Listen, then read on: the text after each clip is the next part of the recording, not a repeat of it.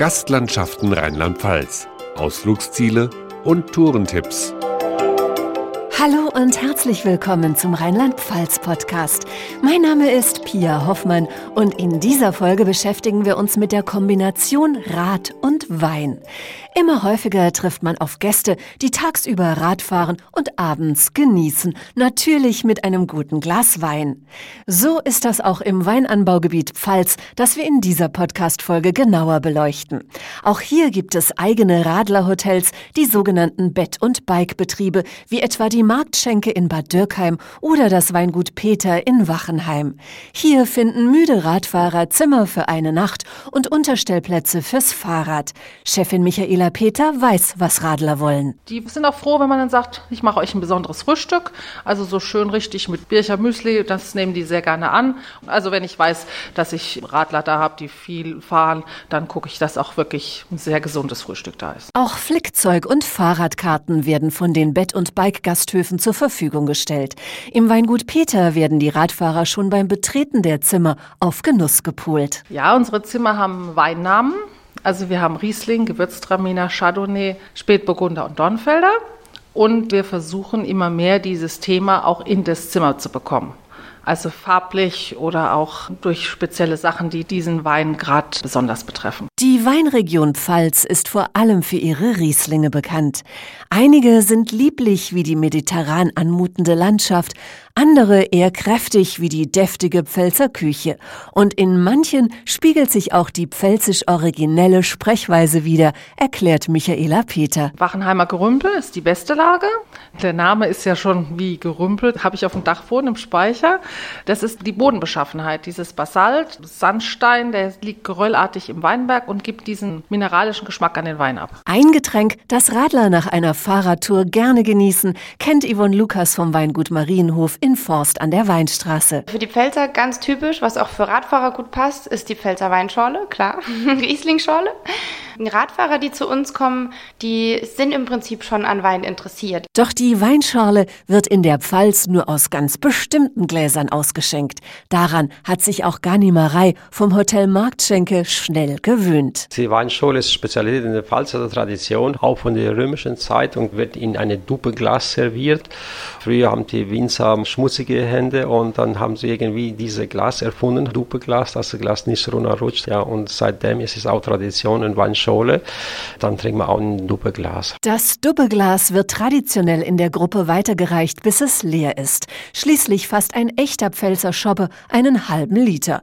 Doch Wein ist nicht gleich Wein und das ist auch gut so, betont Stefanie Wegmüller-Scher. Sie betreibt mit dem Weingut Wegmüller in Neustadt-Hart das einzige Weingut in reiner Frauenhand. Frauen machen viel aus dem Bauch raus.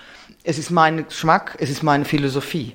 Deswegen ist es ja auch schön, dass es so viele unterschiedliche Weine gibt, sonst hätten wir all dieselbe Soße.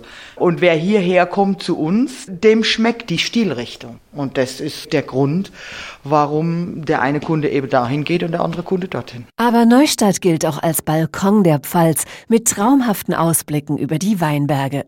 Von der Wachtenburg haben Radfahrer freie Sicht über die gesamte Rheinebene.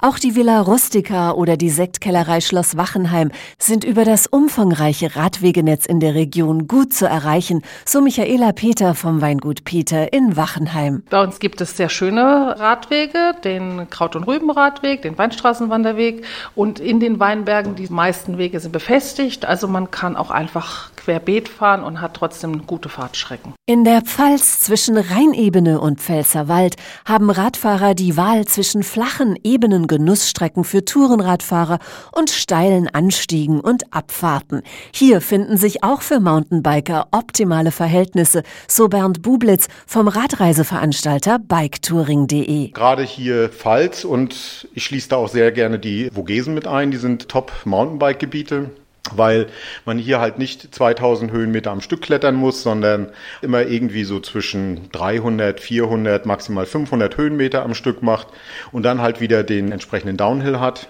Und wenn man nicht unmittelbar an der Hard fährt, wo halt relativ viel Wanderer unterwegs sind, kann man als Mountainbiker super ungestört Single Trails nutzen und das ist teilweise sehr schick. Mountainbiker, E-Biker, Rennradfahrer und Ausflugsradler, sie alle finden in der Pfalz die passende Tour und dazu dazu den passenden Wein. Eine Kombination, die bei Radurlaubern bestens ankommt. Die gut ausgebauten Radwege und die kleinen Ortschaften, die so lieblich sind und dass man auch überall mal ein Päuschen machen kann, einen schönen Weinstuben, einen Kaffee trinken, einen Wein trinken, eine Kleinigkeit essen, dass das alles so harmonisch ist. Heute haben wir schon mal einen neuen Wein und einen Zwiebelkuchen dazu probiert.